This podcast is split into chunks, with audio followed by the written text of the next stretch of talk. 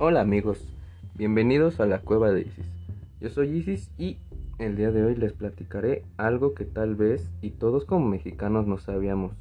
Y es que en medio de todo este caos en el mundo siempre es bueno despejarse un poco y aclarar algo de lo que tal vez ya sabías o ni contabas con querer saberlo.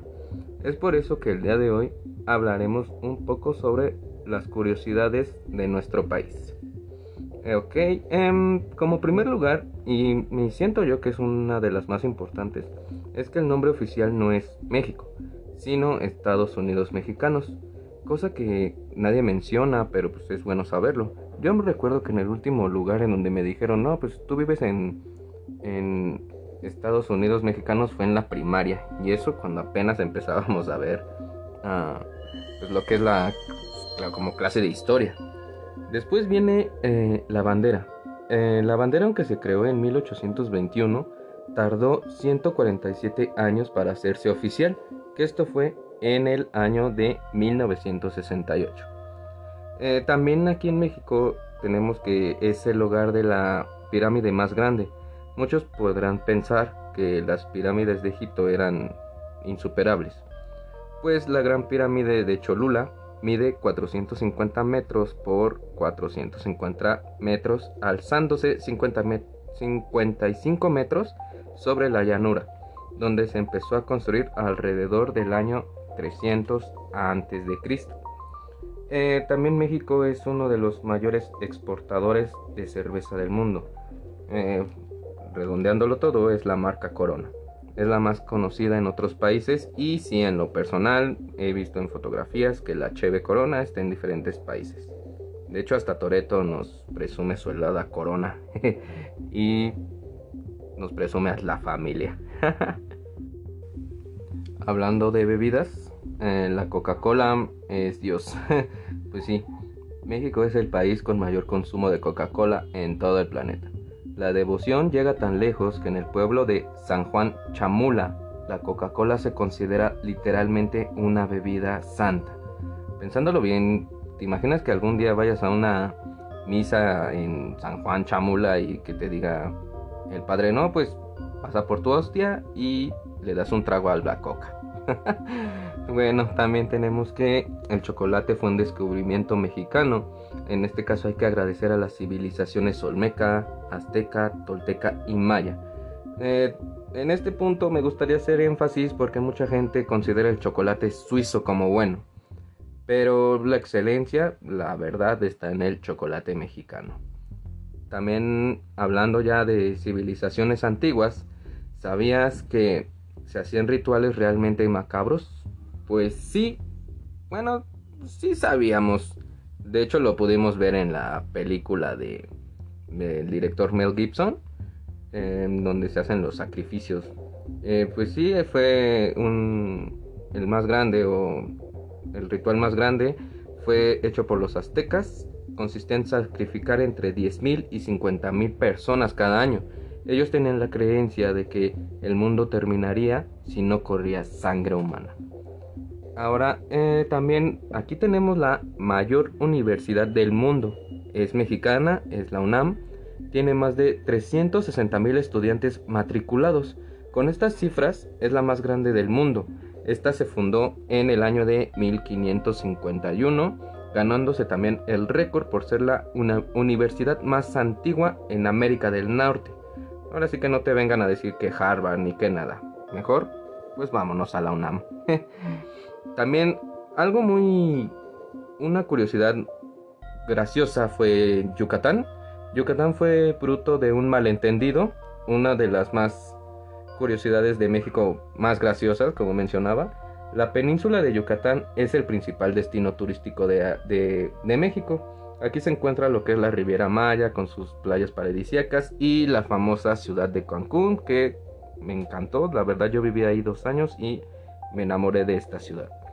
Eh, todo el mundo pues conoce la península de Yucatán, pero ¿ustedes saben por qué fue bautizada así? Pues fue por un accidente. Cuando los españoles llegaron al lugar, preguntaron cómo se llamaba, ¿no? Pues lógicamente, pues eres nuevo, ¿cómo se llama aquí? Los nativos pues no entendían el español, lógicamente, Y ellos respondieron, Manatic Catán. ¿O que es lo mismo? No te entiendo. Pues yo me lo imagino, ¿no? No te entiendo, güey. Pues, ¿Qué pedo? Eh, los colonos españoles pensaron que ese era el nombre real del lugar. Y así quedó hasta hoy. O sea que si algún día dices, vamos a Yucatán, estás diciendo, vamos a no te entiendo. Lo mejor de aquí siento yo que es la gastronomía mexicana. Es patrimonio de la humanidad junto con la dieta mediterránea. La cocina francesa y japonesa se quedan yo siento que atrás. Los platos mexicanos tienen el honor de ser una de las selectas gastronomías consideradas patrimonio intangible de la humanidad por la UNESCO. Las enchiladas, burritos, tacos, frijoles y el maíz en todas sus formas son los protagonistas en la cocina. También tenemos lo que es el pozole, la pancita, la birria, todo tan delicioso que ah, ya se me antojó, ya tengo hambre. Otro dato también muy interesante es que la Ciudad de México se hunde. No lo digo de forma figurada, la capital de México se hunde a un ritmo de 15 a 20 centímetros cada año. Eh, esta pérdida esta pérdida de altura está causada por la extracción de agua del lago sobre el cual está. Pero no hay razones para preocuparse, ya que sigue siendo una de las capitales más altas del mundo, ubicada a 2.240 metros sobre el nivel del mar. Muy bien, ahora eh, tuve la oportunidad de preguntarle a unos amigos que me dijeran, pues, en qué concepto o con qué conceptos identificaban México en el, en el extranjero, vaya. Y en primer lugar, ellos eh, identifican lo que es nuestro país con pues, las pirámides, después la Virgen de Guadalupe, tenemos la cultura culinaria, la tradición, la generosidad. En sexto lugar está el mariachi, yo lo pondré en segundo.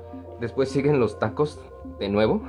Creo que si a cualquier extranjero le preguntas por qué quiere conocer o qué le gustó más de México, sin duda te dirán que los tacos. Después tenemos el Día de Muertos, después tenemos lo que es el tequila. Mm, aquí, pues yo creo que el tequila y los tacos son símbolos que definitivamente representan a México internacional, internacionalmente.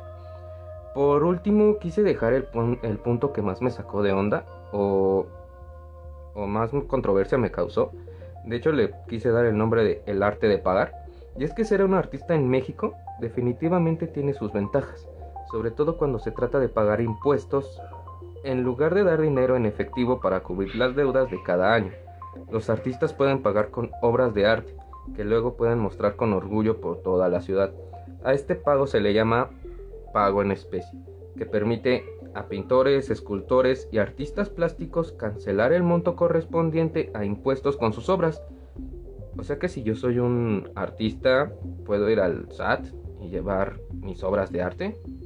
Eso me resulta un poco raro. Pero bueno. Y bueno, trate, trate de resaltar algunas curiosidades sobre nuestro país no sé si me hayan faltado algunas o ustedes me pueden decir, te faltó el crimen, la política y sí, no todo es México, no todo es bueno aquí en, en México. También tiene su lado siniestro, la extorsión, asesinatos, la desigualdad, el racismo, la homofobia, tenemos a Televisa, los cultos.